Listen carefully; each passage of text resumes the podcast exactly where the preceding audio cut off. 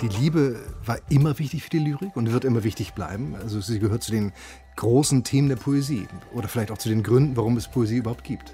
Weil wir versuchen müssen, mit der Liebe, mit dem Verlust und so weiter umzugehen. Book of Songs.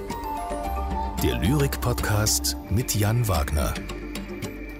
Von Deutschlandfunk Kultur. Herzlich willkommen zur neuen Ausgabe von Book of Songs, unserem Lyrik-Podcast mit Jan Wagner. Heute wollen wir über Liebesgedichte sprechen. Ich bin Sabine Küchler, aber Jan Wagner sitzt mir gegenüber und der muss es wissen, wie das geht, wie man heute über Liebe schreibt. Denn Jan kann eigentlich über alles Gedichte schreiben. Was ist das für dich? Ein gutes Liebesgedicht? Das ist eine schwierige Frage und äh, weil es auch eines der großen Themen natürlich ist. Das Schöne ist, dass man so oder so über die Liebe schreiben kann. Und es gibt äh, Liebesgedichte, die hinreißend komisch sind, von Ringelnatz oder so. Es gibt andere Gedichte schmerzlicher Art, die zutiefst zu Herzen gehen äh, und ein zerreißen. Ironische Liebesgedichte, auch das ist ja möglich. Und äh, es fallen sofort große Liebesdichterinnen und Dichter ein, die so hinreißend die Liebe in Worte gefasst haben, dass man sie nicht wieder los wird. Also ein Dichter wie Pablo Neruda zum Beispiel, der auch als, als Liebeslyriker berühmt geworden ist.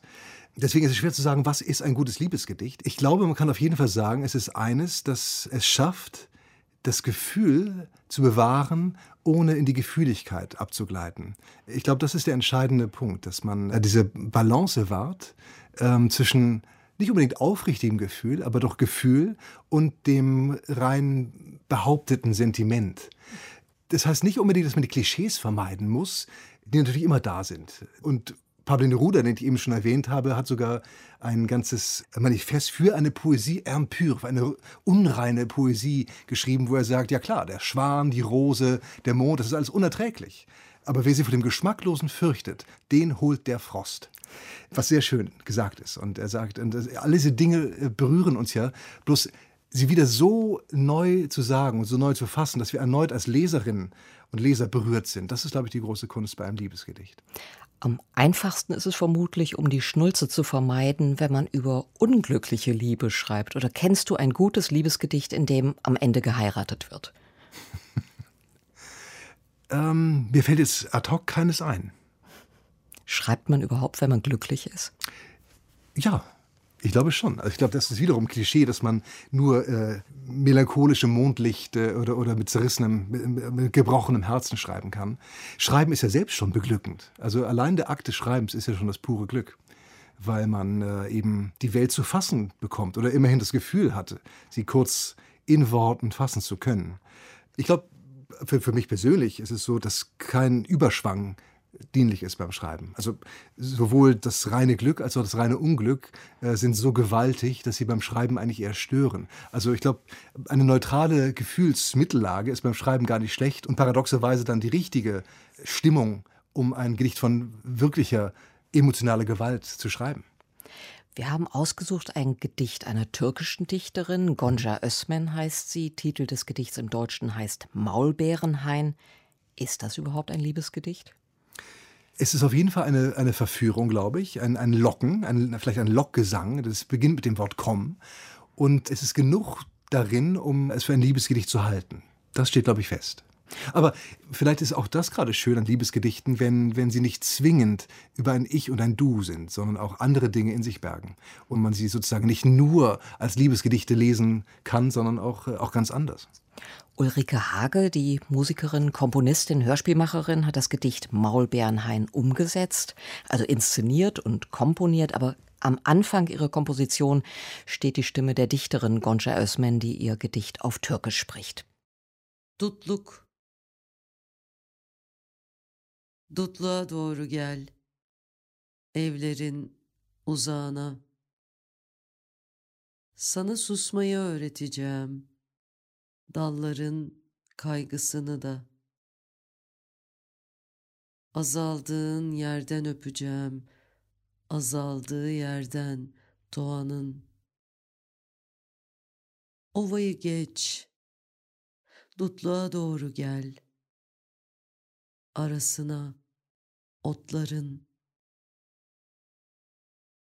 Sana fırtınayı dinleteceğim, teşubun çığlığını. Bir suyun ardında seni neden sonra yine bekleyeceğim. Tarlayı geç. Daha gel, daha. Dut kokusuna. Sana karıncaları göstereceğim.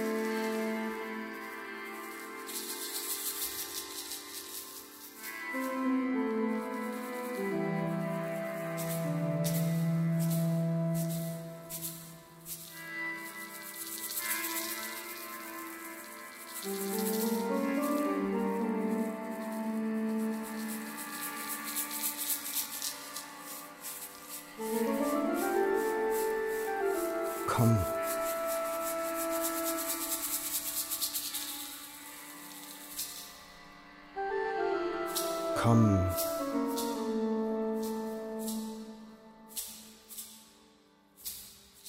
Komm,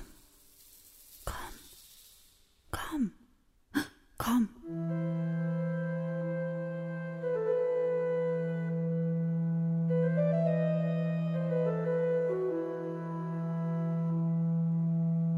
komm. Richtung Maulbeerenhain.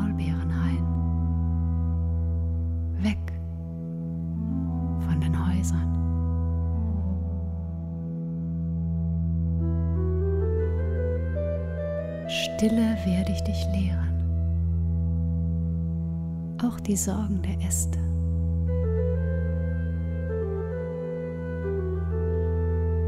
Komm, Richtung Maulbeerenhain.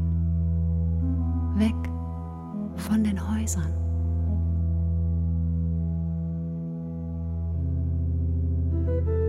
Stille werde ich dich lehren.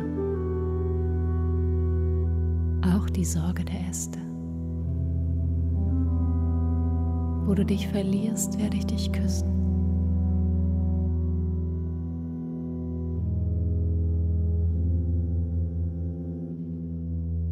Wo die Natur sich verliert.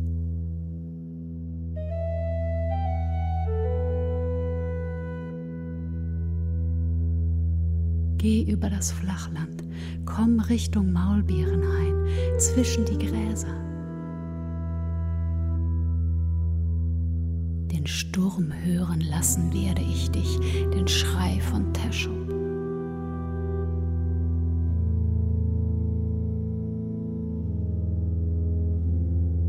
Hinter dem Wasserlauf werde ich doch wieder warten auf dich. Geh über den Acker, weiter komm weiter zum Maulbeerenduft. Die Ameisen zeigen werde ich dir.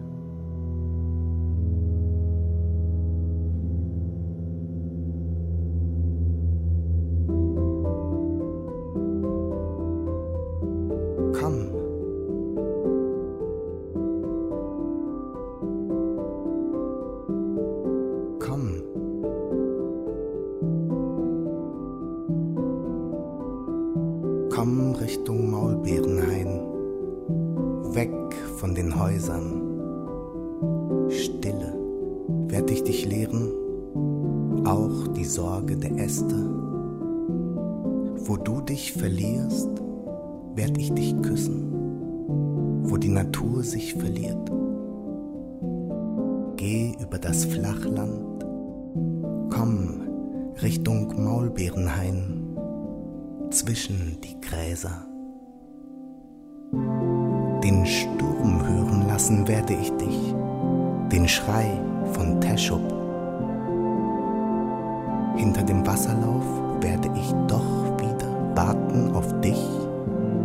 Geh über den Acker, weiter, komm, weiter zum Maulbeerenduft.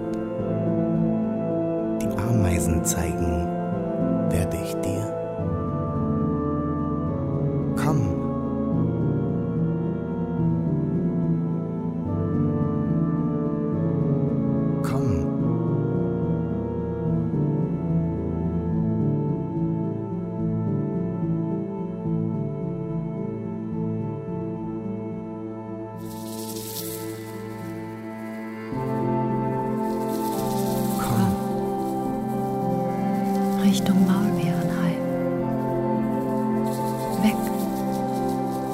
von den Häusern.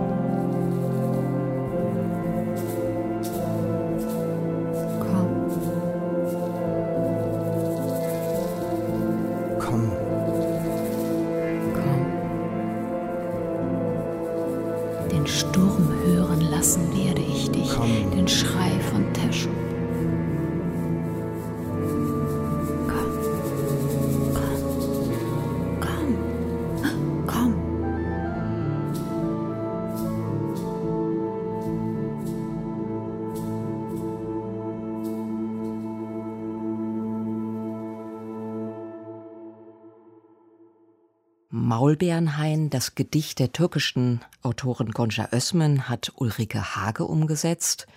Das geht ganz schön unter die Haut in dieser Komposition, oder?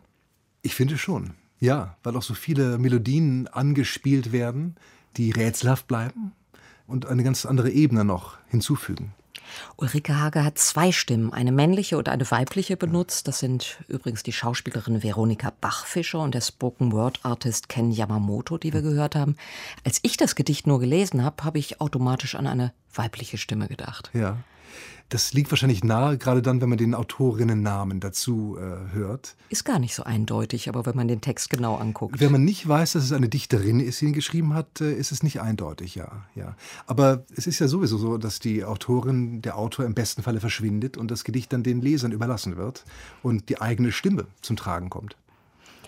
In der nächsten Ausgabe vom Book of Songs wollen wir mal fragen, was eigentlich alles Platz hat in einem Gedicht. Gibt es Themen, die zu groß, zu klein, zu banal sind? Bin gespannt, was du dazu sagst, Jan. Für den Moment sagen wir erstmal Tschüss, ich bin Sabine Küchler und du, Jan Wagner. Das stimmt.